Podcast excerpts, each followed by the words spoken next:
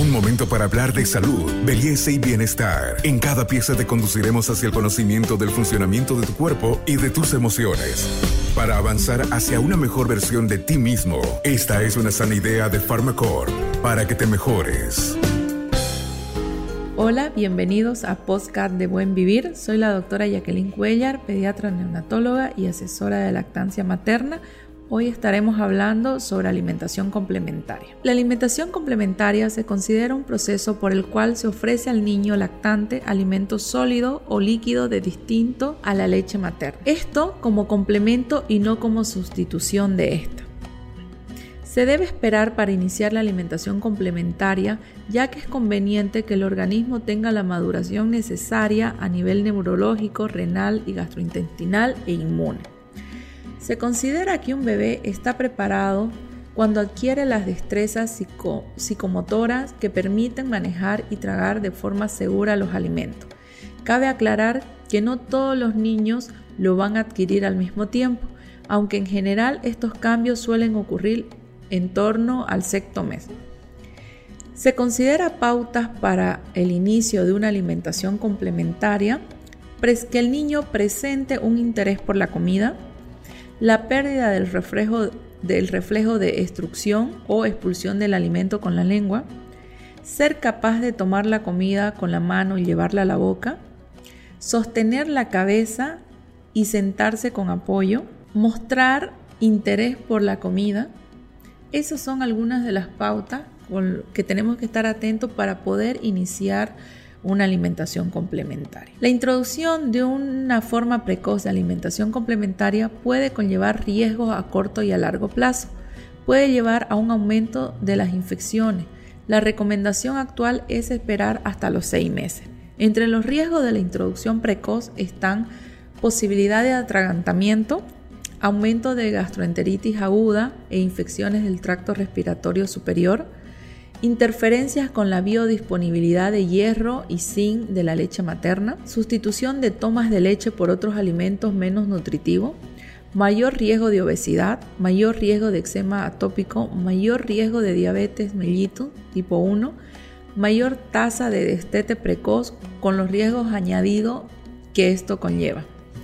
Aunque en ocasiones puede ocurrir en niños que toman leche materna y que no han mostrado aún interés activo por la comida, esta práctica es inadecuada. Se desaconseja que sea el inicio precoz de la alimentación. Al igual que el inicio precoz, también demorar en el inicio por encima de los 7 meses es contraproducente, ya que esto también puede aumentar el riesgo de problemas de nutrición. Carencia, como decir carencias nutricionales, sobre todo el hierro y el zinc, aumento del riesgo de alergia e intolerancias a los alimentos, peor aceptación de nuevas texturas y sabores, mayor posibilidad de alteración de las habilidades motoras orales. Ahora hablemos sobre los alimentos a utilizar y con qué frecuencia. Las pautas varían mucho entre las regiones y culturas. No se puede dar instrucciones rígidas. No hay alimentos mejores que otros para empezar aunque se recomienda ofrecer de manera prioritaria alimentos ricos en hierro y en zinc. Asimismo, se recomienda introducción los alimentos de uno en uno con intervalo de unos días, mayormente tres, para observar la tolerancia y aceptación. ¿Cuándo introducir los alimentos potencialmente alergénicos? En el momento actual no hay evidencia de que retrasar la introducción de alimentos potencialmente alergénicos más allá de los seis meses prevenga el desarrollo de alergia a estos, independientemente del riesgo de atopía se presenta. Por el contrario, hay estudios que sugieren que la introducción precoz de algunos de dichos alimentos en pequeñas cantidades pudiera disminuir la aparición posterior de alergia. De esta forma, a falta de más estudios que aclaren cuál es la mejor estrategia para prevención de alergia, se recomienda el seguimiento de las pautas de la OMS. Mantener que es el mantenimiento de la lactancia materna e introducción progresiva de los alimentos alrededor del sexto mes, de uno en uno según las costumbres familiares, para verificar la dieta del lactante y mejorar el aporte nutricional. Frutas y verduras se aconsejan introducir progresivamente toda la variedad de frutas y verduras disponibles. en cualquiera de las comidas diarias e ir variando también la forma de presentación, triturado o en pequeños trozos. No hay una fruta mejor que la otra para comenzar. La decisión dependerá del gusto de la familia. Se recomienda evitar durante el primer año de vida las verduras de hojas verdes con, alto contenido de nitratos como la selga, la espinaca y la espinaca por el riesgo de metahemoglobinemia en el caso de introducirlas en la alimentación debe representar menos del 20% del contenido del plato. En los niños mayores hasta los 3 años conviene no dar más allá de una ración diaria de estos vegetales. El gusto por los diferentes sabores dulce, salado, ácido y amargo se forja desde temprana edad. Además, la exposición precoz a diferentes sabores podría disminuir el riesgo de rechazo a probar nuevos alimentos. Los zumos de frutas no ofrecen ningún beneficio nutricional respecto a la fruta entera. Es más, su ingesta elevada puede contribuir a la ganancia inadecuada de peso en algunos casos sobrepeso y en otros escasa ganancia ponderal, al desplazar el consumo de otros alimentos. Además, aumenta el riesgo de caries, por lo que se recomienda el consumo de frutas enteras. Los alimentos ricos en proteína. Este grupo está constituido fundamentalmente por las carnes rojas, el pollo, el pescado, marisco, los huevos y las legumbres. Se pueden ofrecer en forma de puré, cocido o en pequeños trozos en lactantes más mayores. Ofrecer diariamente alimentos de este grupo de forma variada, especialmente aquellos ricos en, en, hierro. El pescado es un buen alimento, aunque se debe limitar el consumo de pescado de gran tamaño y depredadores, por la posibilidad de contaminantes como el metilmercurio, especialmente en niños pequeños. Los alimentos ricos en hierro son muy importantes, ya que este es un micronutriente cuyos depósitos se ven influenciados por el pinzamiento tardío del cordón al nacer entre otros factores. Los depósitos disminuyen desde el nacimiento, a partir del sexto mes aumenta el riesgo de anemia ferropénica. La carne roja es una fuente principal de hierro con buena biodisponibilidad. También son una buena opción la yema de huevo, los cereales enriquecidos con hierro. Existen alimentos de origen no animal con hierro NOEM, como lentejas, frutos secos, brócoli y algunos tipos de pan, aunque tenemos que tener mucho cuidado con los frutos secos que no se pueden dar a menores de 2 años. Aunque presentan una fuente de hierro menor y de más difícil absorción, también debe tomar parte de la dieta de los niños lactantes entre los 6 a 12 meses. La leche materna sigue siendo alimento principal hasta los 2 años. Este podcast es una sana idea de Pharmacorp. Las recomendaciones sobre el uso de sal y azúcar, la OMS indica que hay que limitar la ingesta de sal a menos de 5 gramos o 2 gramos día o 2 gramos de sodio. Es aplicable para adultos y niños por encima de los 2 años. Los niños menores de un año no tendrían por qué recibir sal ni azúcar. Como orientación en la cantidad máxima de sal es hasta los 12 meses no podemos darle y de 1 a 3 años 2 gramos día. En cuanto a las recomendaciones de consumo de azúcar, la OMS recomienda limitar el consumo de productos con elevado contenido de azúcar, bebidas azucaradas, zumos o batidos de frutas comerciales y bebidas o postres lácteos azucarados.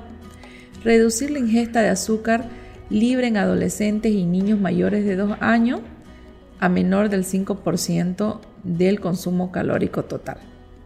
Estas recomendaciones no están dirigidas a los niños menores de 2 años. Diversas sociedades científicas recomiendan evitar el azúcar añadido y libres. ¿Cuánta cantidad hay que dar?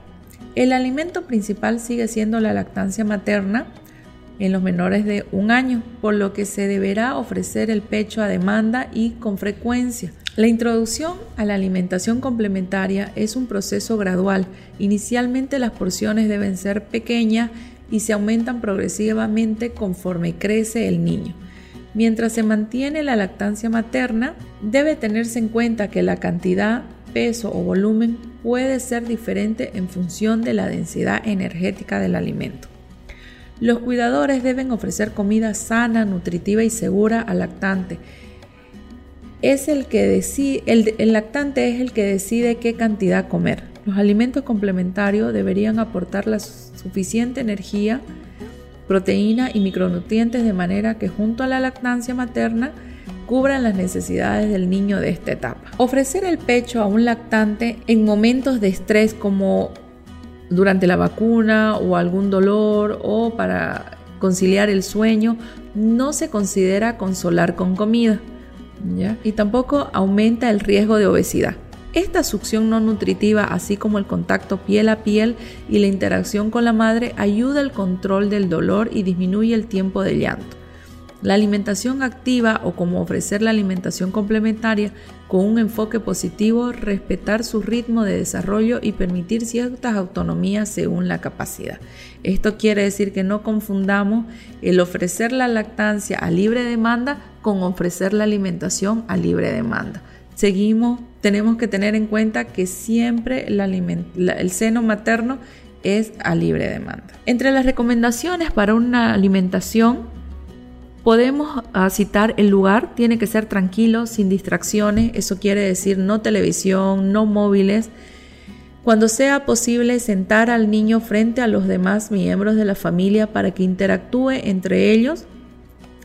Ah, por ende, podemos acercar al niño a la mesa de forma segura. El tiempo, un horario aproximado de comida con flexibilidad puede ayudar a la, a la anticipación y regulación del lactante como orientación cuatro o cinco tomas al día. Menú. Seleccionar una dieta variada y saludable. Servir reacciones apropiadas a su edad y ritmo de crecimiento. Cuidar el ambiente emocional. Ser paciente con el ritmo de adquisición de los nuevos logros. Ante las situaciones negativas, no comer, no le gusta, no eh, se porta mal, mantener una actitud neutra. Una conducta muy controlada o exigente de los padres impide que el niño aprenda a autorregularse. La alimentación guiada o autorregulada por el bebé, llamada también BLW o Baby Led Weaning, significa ofrecer la alimentación complementaria al bebé en la que el bebé se le permite dirigir el proceso desde el principio. Los padres deciden qué ofrecer y es su responsabilidad ofrecer comida sana, segura y variada, pero el bebé coge por sí mismo la comida que se pone a su alcance, decidiendo qué elegir comer y cuánta cantidad. Recomendaciones sobre este sistema de Baby Led Winnie. El bebé se sienta a la mesa con la familia en las comidas. Se le ofrece la misma comida sana, que el resto de la familia en trozos de alimentos pequeños, consistencia blanda, apropiados a su desarrollo psicomotor, grandes al inicio, posteriormente pequeños. El bebé se alimenta por sí solo desde el principio, al comienzo con las manos y posteriormente él elegirá cuándo sostener los cubiertos o la cuchara. A partir del momento en que se inicia el baby led weaning, el aporte de leche materna continúa siendo a demanda, sin restricción con los momentos familiares de la comida. ¿Es válido para todos los bebés este método? Se ha estudiado en niños nacidos a término sano y con desarrollo psicomotor normal, tanto alimentados al pecho o con lactancia artificial o lactancia de fórmula. Con la información y precaución adecuada, la mayoría de las familias pueden practicar este método de manera segura y eficaz. No se recomienda en niños con fallo de medro, dificultades eh, neurológicas o motoras. No se puede dar triturado si se aplica el Baby Led Winnie. A pesar de que no hay consensos claros sobre la definición exacta, la más clásica asume que es el bebé el único que agarra sus alimentos sin que el adulto le dé de comer.